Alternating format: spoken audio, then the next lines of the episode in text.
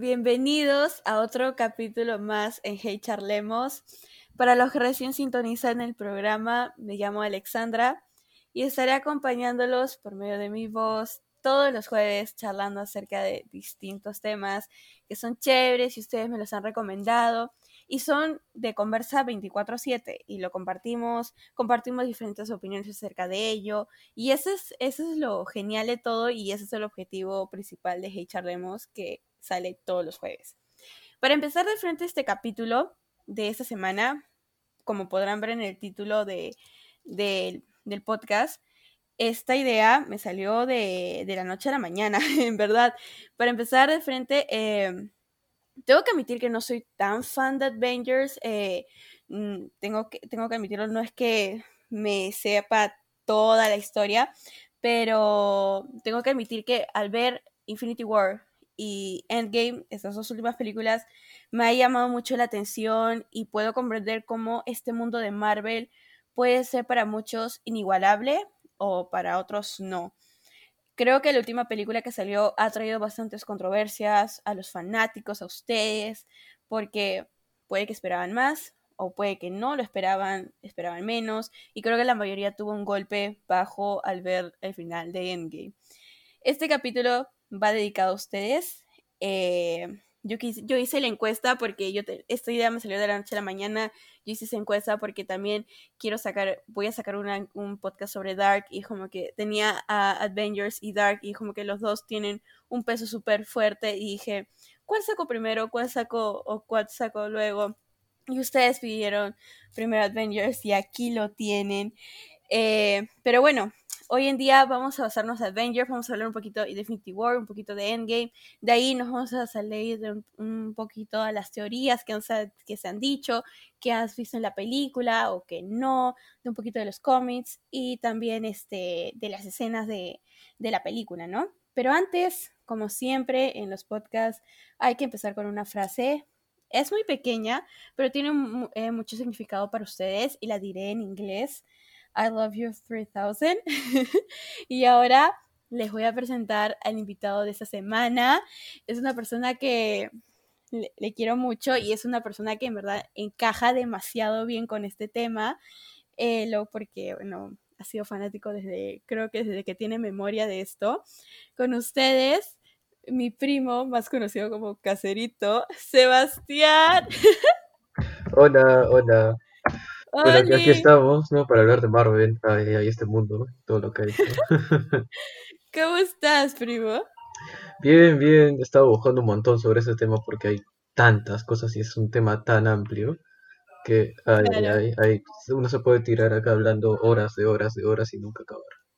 Claro, por eso tú eres el que encaja demasiado bien en este tema. Entonces, yo quería preguntarte, hablemos un poquito de Infinity War primero y luego de Endgame. Infinity War, para ti, ¿Qué este significó Infinity War? ¿Cómo te sentiste al ver la película? Mira, primero voy a empezar con una pequeña anécdota, así cortito, y luego ya hablamos este, de la película en sí. Eh, yo recuerdo que fui a ver Infinity War con dos amigos. Eh, y un recuerdo que tengo así clarísimo como el agua es que acababa Infinity War con todos, o sea, la mitad de los seres muertos, un montón de gente que había eh, muerto en la película, ¿no? Y esa cancioncita que pusieron los hermanos rusos en los créditos, tan triste, ya, que tipo, no te miento, cuando salimos de la sala de cine, todo el cine salió callado, nadie hablaba, nadie tomaba fotos, nadie se tomaba fotos, nadie decía, sí, qué chévere, mira, está para los No, nadie, nadie. No, o sea, todo el mundo callado, callado, salía del cine callado, se iban por el food court, a sus carros, a sus casas, nadie hablaba. Porque fue un momento tan, supongo que este, impactante, ¿no? Para todos los que estaban viendo. Que, o sea, esa anécdota de salir del cine y todo el mundo callado nunca se me va a borrar así. Nunca, ¿no? Es, la, es como que la primera vez que como que se ve o demuestra Infinity War como que un superhéroe no gana la pelea.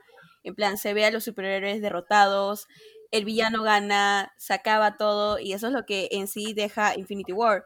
Y ya da pase al Endgame para dar el plan para poder recuperar o como que recuperar las gemas, algo así. Claro, ¿sabes cuál es el tema con Infinity War? Que Infinity War, ah, en, más que un Avengers 3, Infinity War tiene un protagonista y ese protagonista es Thanos. La película Claro. está centrada 100% en Thanos, en quién es eh, y que este, le da motivación, o sea, qué, qué es lo que hace y por qué lo hace, ¿no? Ahí En, en tenemos, sí, tenemos Infinity bastantes War, flashbacks, ¿no? A Thanos con Gamora de chiquita, ¿no?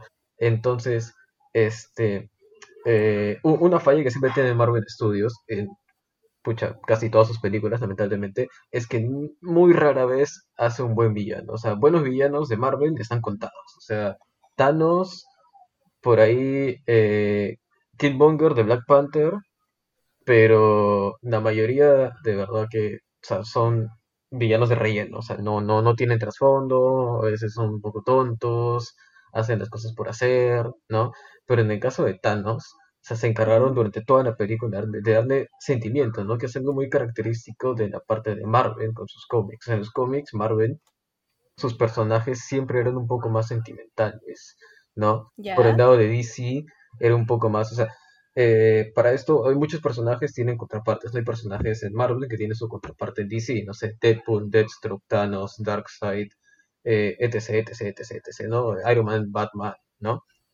Eh, y por ejemplo, eh, siempre se compara mucho a Thanos con Darkseid, ¿no? En- por- para el de DC, ¿no? Y en, por ejemplo, Darkseid, en los cómics siempre suele ser mucho más frío, ¿no? Es como que literalmente es como que el malo malote, que no hace nada hasta que tenga que hacerlo por él mismo, y cuando lo hace por él mismo deja muertos por todos lados y es súper despiadado. Pero por otro lado, en los cómics eh, de Marvel, los antiguos, Thanos era pisado. A Thanos le gustaba la muerte. Y todo lo que hacía Thanos era por la muerte. Y la muerte nunca le hacía caso, ¿no? Entonces, o sea, eh, lo que hicieron más que nada es como que mezclar un poco esta personalidad de Darkseid de ser como que este despiadado, ruin, ¿no? Pero meterle un, un poco de sentimiento, ¿no? O sea, darle un poco de humanidad a Thanos, por así decirlo, ¿no? Y eso se, eso se refleja, por ejemplo, cuando Thanos tiene que matar a Gamora. Cuando Thanos, cuando Thanos mata a. Gamora, Thanos se queda llorando. Ese es un sacrificio que tiene que hacer para Claro, ahí le, está- ahí le están dando trasfondo al personaje. Le están dando, Claro, o sea, le están- te están mostrando que su motivación es tan clara que es capaz de matar a la única persona que ha querido de verdad, que es es Gamora. Gamora. Ajá. Y se ve el inicio de Infinity War, yo me quedé, o sea, porque yo como no he visto tantas las películas, eh, poco a poco he leído y me he entendido un poquito de las cosas. eh, Infinity War empieza con eh, una pelea, o sea, Thanos ya tiene gemas, tiene dos, una Sí, sí, eh, Thanos ya, para cuando empieza Infinity War, eh, Thanos ya tiene la gema del poder. Nunca, o sea, supuestamente se supone que se la quita a los Nova Corps, pero eso nunca se muestra en ningún lado. No se sabe cómo es que lo hizo, solamente se intuye que ah, ya fue, la cogió, mató a un montón de gente y se fue, ¿no? Ya, Este, pero claro, o sea, por ejemplo, la, la película empieza con Hulk peleando con Thanos, ¿no? Y después de que, claro. tipo, tú tienes la referencia de que Hulk es el vengador más fuerte, ¿no? Y que luego Thanos le da tremenda paliza y termina matando a Loki, creo que en los, y a Heyman, en los primeros, como que Sí, 10 minutos de la película te das cuenta, ah, no, esta vaina va en serio, y este brother va en serio, va en serio, ¿no? Pero sí, no, yo me quedé, o sea, aquí quiero combinando un poquito lo de Infinity War, lo de Endgame, o sea, Loki le entrega la gema a, a, a Thanos, pero yo, pero yo recuerdo y veo Endgame y cuando ya están tratando de hacer el plan, cuando se, se une Iron Man para crear esta máquina de tiempo y recuperar las gemas anteriores, hay un plan que Loki agarra la, agarra la, la, la gema. No sé si te acuerdas. Ah, ya. Están peleando. Sí, este, lo que pasa acá es que, o sea, una vez viajan a, a 2012, a, a la película de Avengers 2012. 1, claro, o sea, a ver, la idea con el viaje en el tiempo era ir, coger unas gemas y regresar, ¿no? Este, porque ahí, ahí Hulk llega a explicarle a The Ancient One, ¿no? Que claro, la- si ellos cogen las gemas, van a su, a su unidad temporal, las usan, todo el mundo vuelve, y luego ellos vuelven a viajar en el tiempo a regresar las gemas en el momento exacto donde se tomaron, no se cambia nada, no, las líneas temporales no se alteran, y no se hace un, un dark, ya no, no pasa nada, todo queda ok, ¿no? Pero ¿qué pasa? ¿Qué pasa? Tony Nakara, si no me equivoco es Tony, este, Hulk lo empuja, se le cae en tercer acto, Loki lo coge y se va. ¿Eso qué, quiere. ¿Eso qué quiere decir? Que en la- o sea, de las muchas líneas temporales que existen, en una, por ejemplo, Loki nunca fue arrestado, sino que se escapó. Ahora, ¿qué pasa ahí? Bueno, hay que esperar 90 años a que se acabe el COVID y que se pueda estrenar la serie de Loki, que es donde van a explicar, ¿no? que en, es- en esa línea temporal está ambientada la serie de Loki, que es lo que pasa después de que él coge el tercer acto y se va, ¿no? Claro, ¿no? Porque yo justo, yo había visto Infinity War y vi luego Endgame, pero justo me quedé, wow, ¿qué, qué pasó acá? O sea, pero tiene, ya le había entregado la gema, pero es como que antes este, se había cogido la gema por, y se escapó, es como que, wow, me quedé, me quedé así, boom, mi cabeza explotó. Pero quiero como que también hacerte la pregunta, ahora ya pasando un poquito a Endgame y luego volvemos a Infinity War, a ti, tu reacción. Yo he estado viendo reacciones del, del público al ver Avengers Endgame, la parte de la pelea. Quiero saber tu reacción. ¿Cómo fue tu reacción? A ver, yo con Endgame tengo sentimientos encontrados, la verdad. Creo que soy de las pocas personas que sí, es que, o sea, a ver, o sea, de, de que, de que la película es épica, es épica, eso no se lo quita a nadie. Ya. Pero después de tener Infinity War, tener Endgame es como que, o sea, sí, está chévere, sí, es bonito, sí, es épico, pero no me lo compares. ¿A qué voy? En Infinity War se toma un riesgo, ¿no? Que es que, como tú decías hace rato, cuando en su vida se ha visto que los héroes pierdan, ¿no? Nunca, nunca se ha visto eso, ¿no? Entonces te deja, te deja relativamente impactado, ¿no? Si te das cuenta, eh, en Endgame es más como un, este, los héroes tienen que ganar porque tienen que ganar. O sea, tú desde que vas a Endgame ya sabes que va a haber una batalla final así súper épica. Tú ya sabías, aunque no, aunque inconscientemente ya sabías que se iban a juntar todos los Vengadores. Tú ya sabías que todo iba a acabar bien, en cierto punto acabar bien, ¿no? Claro, porque Pero en tú, por ejemplo, tú, por ejemplo, cuando ibas, a- cuando ibas a, cuando fuiste a ver al cine Infinity War, tú ni por acá que tú dijiste, ah, sí, la mitad de, de- de los héroes se van a morir, sí, sobrazo, está clarísimo. No, tú no sabías eso, tú ni te lo esperabas. En cambio, en Claro. Endgame ya sabías que algo así iba a pasar. Ahora, no es que haya sido feo, o sea, eso- esa batalla final fue, fue, pucha, para mí fue lo máximo. Ya, o sea, sí, fue súper épico, súper todo, ¿no? Pero siento de que por dar esta sensación de, ah, sí, los buenos siempre ganan, se tipo, algunas cosas que habían construido muy bien en todos, en todas sus películas y especialmente en Infinity War hasta ese entonces, lo tiraron un poquito en tacho, ¿no? Por ejemplo, ah, hay una frase ya que dice Thanos en esta película, cuando ya se encuentra con en Thanos en 2012, cuando ya se encuentra con los Vengadores en la batalla final, ¿no? Que no me acuerdo exactamente cómo es, pero les dice algo como que lo que te voy a, lo que te voy a hacer a su patético planeta, no sé qué, lo voy a disfrutar, ¿no? Eso va un poquito en contra de Thanos que habían construido todo el tiempo.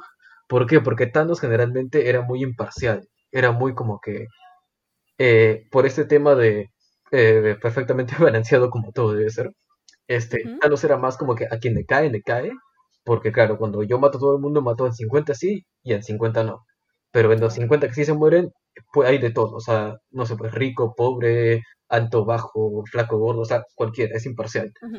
Pero el hecho de que diga eso como que, ah, no, ya te agarré con era, o sea, tipo, lo voy a disfrutar, es un poquito como que capricho. Y eso va un poquito en contra a el Thanos así tan imponente que nos habían puesto en Infinity War. Bajo mi punto de vista, Ah. bajo mi punto de vista. No, claro, ¿no? Pero también, como tú dijiste, es como que en Infinity War todos los superhéroes, o sea, aquí en, en la cabeza se te iba a juntar, o sea, se te iba a imaginar como que todos los de varias distintas películas se iban a juntar para destruir a un, a un villano, pero al final como que fue todo lo contrario, porque la mayoría de se, se, se desvanecieron, ¿no? Y luego ya como en Endgame ya su- eh, aparecieron porque Hulk hizo el chasquido Claro.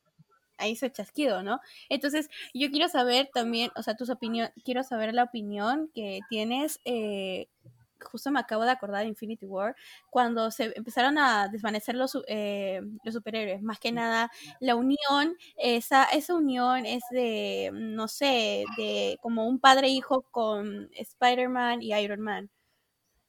¿Te refieres a No me quiero señor Stark? Ajá. Claro, o sea, esa parte sí fue bastante triste, la verdad. fue más como que, o sea, eh, tipo, mi Spider-Man no es Tom Holland. Mi Spider-Man, que es el Spider-Man con el que yo crecí, siempre va a ser y siempre será todo inigual- in- inigualable y perfectito Tobey Maguire. O sea, para mí, a él nadie le va a ganar, ¿no? Pero eh, el hecho de ver a Tom Holland, que también lo hace súper bien, ¿no? O sea, es ver esta relación de Spider-Man-Iron Man, ¿no? Así, Ujú. esa de verdad que también fue algo, es algo bastante curioso, algo que no se ha visto. Tipo, no en cómics, sino en la pantalla grande. Este, y tipo, esa relación, ¿no? Como que tú dices, ¿no? De padre, hijo, mentor, ¿no? Es como que le da un toque bastante cálido, ¿no? Bastante bonito, ¿no? Eh, ahora, re- referente a lo que todos se desvanecen, tipo, yo tenía una idea cuando fui a ver Infinity War de que algo así podía pasar, tipo, porque, o sea, no, como, como, como para ese entonces ya se sabía que iba a haber una segunda parte de Infinity War, entre comillas, segunda parte, yo llevo, yo Claro. mentalizado que dije, esto no puede acabar bien, o sea, de todo bien, bien no puede acabar, algo tiene que pasar que tiene que haber una secuela. Y para esto, previo Claro. a Infinity War, yo me leí el cómic de Infinity Gauntlet, que es en lo que está basado Infinity War. Y ahí, igualito, igualito que la película, en cierto punto Thanos chasquea, y igualito en la mitad de los héroes se desaparecen. Entonces yo ya tenía una idea de algo así podía pasar. Pero independientemente que haya, Ah, que claro. haya ido con la idea o no, el hecho de verlo eh, actuado, ¿no? Es completamente alucinante, ¿no? O sea, ver eso que tú viste en un, un libro, en un cómic, ¿no? En imágenes pausadas, verlo Claro. como que en movimiento, en la vida real, por así decirlo, es, es algo bastante impactante, ¿no? Y de los cómics, o sea, cuéntame de los cómics, o sea, porque tú te has leído bastantes. o sea, creo que tienes pósters de todos, literal, o Sí. sea, cuenta de los cómics, o sea, en verdad, si alguno te ha gustado más, porque, o sea, cuál te ha gustado más, cuál es el que tienes más teorías, porque de aquí varios han sacado algunas teorías. Sí. em, bueno, para empezar, hay mucha gente que piensa de que, o siempre, siempre se pregunta, lo veo por todas las veces, se preguntan, ¿en qué cómic está basado Endgame? No, Endgame es la primera película que no está basada en, o sea, no existe en cómic de Endgame, porque. Endgame como tal no existe. Infinity War tampoco, Infinity War es más bien la adaptación de un evento que hubo en los cómics, se llamaba Infinity Gauntlet, ¿no?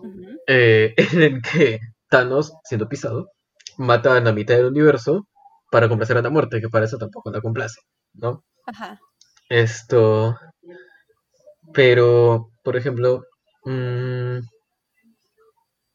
hay algunas adaptaciones que son buenas y otras que no tanto, la verdad. Por ejemplo, eh, adaptaciones muy buenas de cómics, tipo, no de historia, sino de cómo sacan al personaje, por ejemplo, los Guardianes de la Galaxia. O sea, cómo, cómo James Gunn vio los Guardianes de la Galaxia y luego nos reinventó en su cabeza para poner una película y que tengan su toque único, porque tienen su toque único, es algo alucinante, ¿no? También la actuación de Robert Downey Jr. interpretando a cómo sería Iron Man la vida real, Iron Man. es, es algo que incluso los cómics han copiado a Robert Downey Jr. Porque Claro. Para sí, esto- sí para esto, hashtag momento cultural, esto, hace mucho tiempo, Marvel entró en bancarrota, hace un montón de años. Y como entró en bancarrota, tuvo que vender un montón de los derechos de sus personajes. Ahí vino Sony, le compró Spider-Man, son las películas de Spider-Man son de Sony. Vino. Fox, le compró todo lo que viene siendo X-Men y los Cuatro Fantásticos, se los llevó por su lado. ¿Por qué? Porque en su momento, lo que era relacionado con cómics, lo que más vendía era eso. Lo que más vendía eran X-Men, era Spider-Man, eran los Cuatro Fantásticos, en Capitán América, Hulk, Iron Man, no pintaban para nada. Sí, había gente que les gustaba, pero no era el boom, en ningún momento fue el boom. Esto Claro. ha sido el boom a raíz de las películas, tanto así que incluso cómics posteriores a la salida de la primera película de Iron Man copiaron la personalidad de Robert Downey Jr. para ponerle los cómics, o sea, lo hicieron a la inversa, porque de verdad que el pata lo hace tan bien, ¿no? Le sale tan natural, tan espontáneo, esa, esa actitud, ¿no? Como que Como que sí, si entre, fuera. como entre de como un poco creído, ¿no? Este millonario, playboy, filántropo y toda la vaina. O sea, de verdad que actorazo, ¿no? O sea, su- supo cómo darle personalidad a un personaje y cómo hacerlo trascendente para un montón de gente, ¿no? Porque así Claro. como yo he crecido con. Tobey Maguire, Tobey Maguire como Spider-Man, ¿no? Hay muchos niños que han crecido viendo, yendo a ver a Iron Man, Iron Man 2, Hulk, Thor, Thor 2, Capitán América, Vengador, claro, Avengers 1, Avengers 2, ¿no? Incluso para muchos, incluso por ejemplo, ahora que cuando mencionabas esto de la parte de no me quiere señor Stark, ¿no? Yo pienso, ¿no? Para estos niños que han crecido viendo en Spider-Man de Tom Holland, ¿no? ¿Cómo les debe haber dolido que se haya muerto en Infinity War, ¿no? O sea, porque ya no puedo pensar, este, si le pasara eso al Spider-Man de Tobey Maguire, y yo siendo niño, ¿no? Cuando mucho que me gustaba, pucha, que me hubiera dolido, pero de alma, ¿no? Ala, no, te hubieras, puesto a llorar. No, fácil, fácil. Porque claro, eso, eso de, porque claro, ese es un Spider-Man con el que los niños de ahora tienen más relación porque es, es con el que han crecido, ¿no?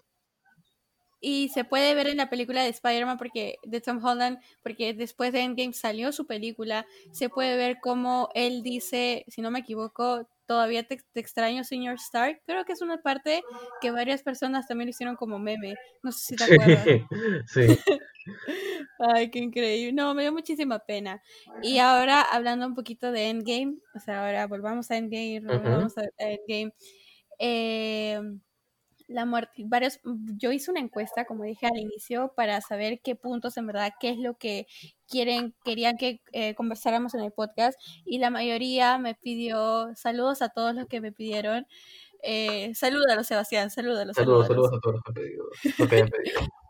Eh, hablar de la muerte de Iron Man. O sea, yo creo que hay que hablar de esa muerte, hay que darle como que su espacio en este podcast, la muerte de Iron Man, porque sí fue chocante, ¿no?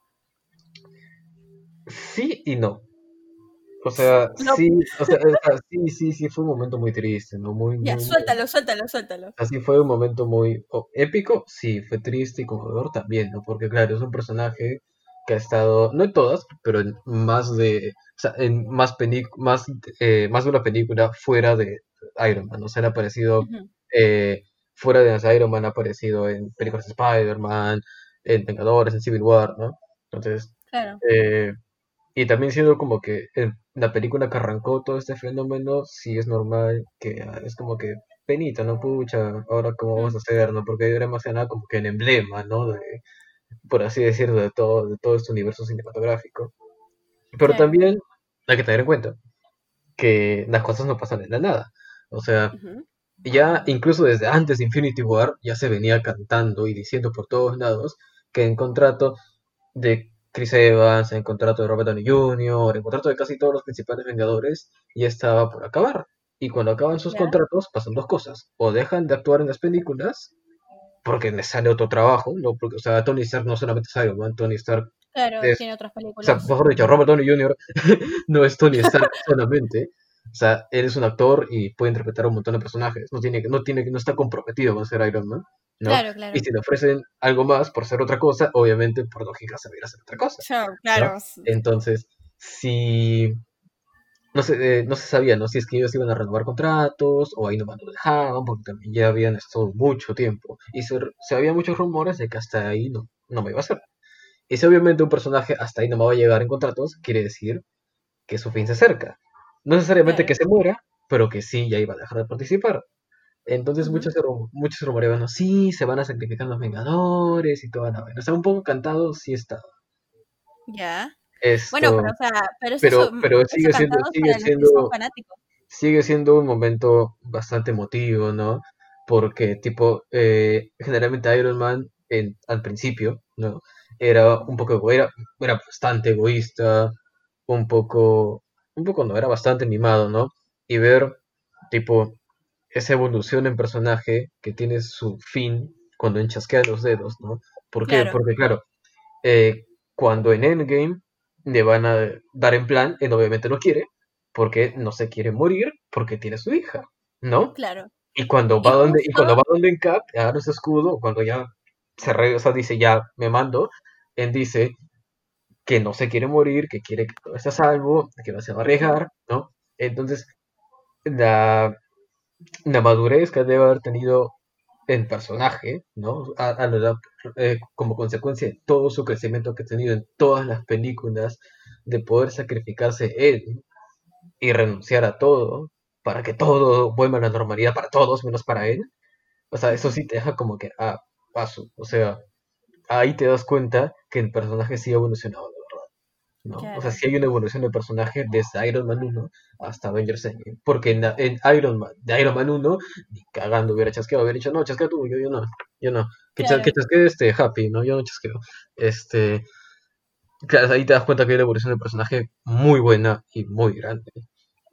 Claro, ¿no? Y es como que se ve, o sea, justo eh, al inicio de Endgame, que Capitana Marvel lo rescata de la, de, mm, ese se escapó con Nebula, si no me Sí, sí, equivoco, sí.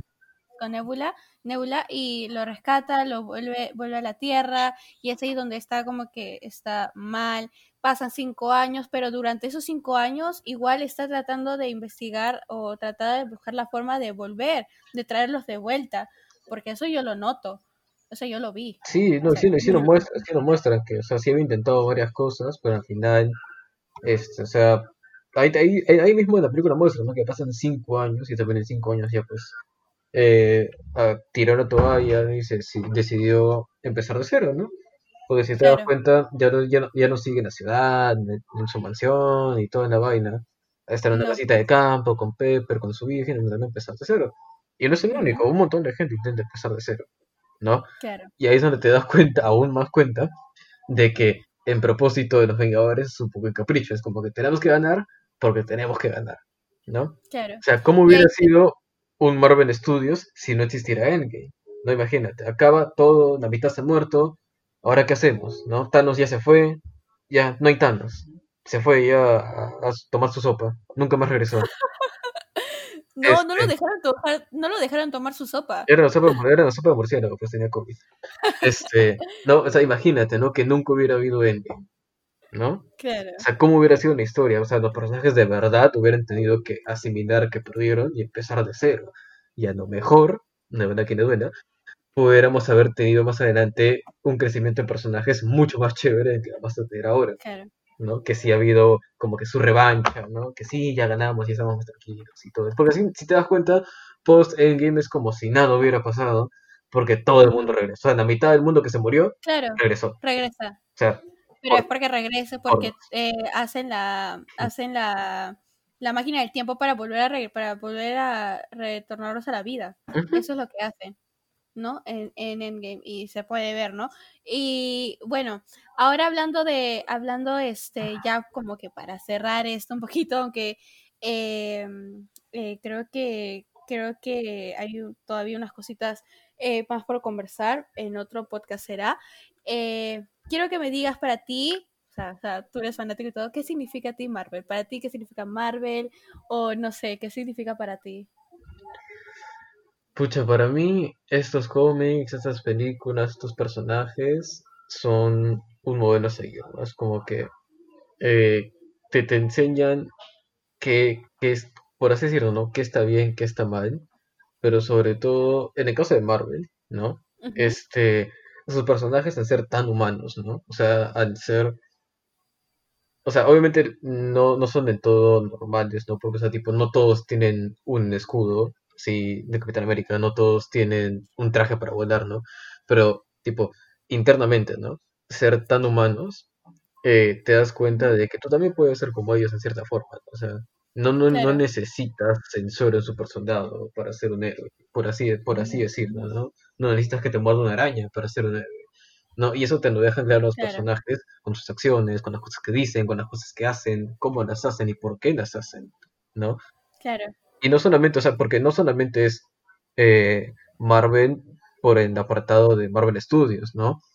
Eso también se nota mucho, por ejemplo, en las películas de Spider-Man de Sam Raimi, ¿no? Y se nota bastante, ¿no? E in- incluso se nota mucho más en la última película animada de Spider-Man, de Spider-Man Spider-Verse, que esa, esa película es brutal, o sea, tiene un mensaje y un trasfondo, pero, o sea, genial, genial, genial, sí. Y que con el Oscar merecido por todos lados, de verdad, para esa película. ¿Verdad? Ganó un Oscar. Ah, sí, Sí, sí ganó un Oscar. Claro. Nada, pues en verdad es, es, es increíble. Yo, como dije al inicio, no soy tan fan, no sé muchísimo de esto, pero yo creo que también conversando así puedes aprender un poquito más de esto y es como que te deja muchísima intriga y te y anima, te gusta muchísimo a seguir esto y a leer de estas cosas, ¿no? para acabar el podcast de hoy día, gracias Sebas por estar aquí. ¿Algo más que quieras decir? Eh, si pueden, vean Infinity Gauntlet, que es muy bueno. Eh, vean Spider-Man to Spider-Verse, si no lo han visto, que también es muy buena. Y no, más recomendaciones culturales, no, creo que es y ya. No, muchísimas gracias a todos ustedes los que escuchan el podcast. Gracias otra vez, Sebas, por estar. Gracias a ustedes que lo escuchan en el, en, la, en el día, en la tarde, en la noche. Cada jueves no se olviden que sale un nuevo podcast. Gracias a todos los que están escuchando y a los que me dejan mensajitos ahí positivos para seguir creando contenido. Fácil, fácil sale otra nueva o una, una segunda parte de este podcast. Y, y nada, gracias Sebas por estar aquí y hasta la próxima.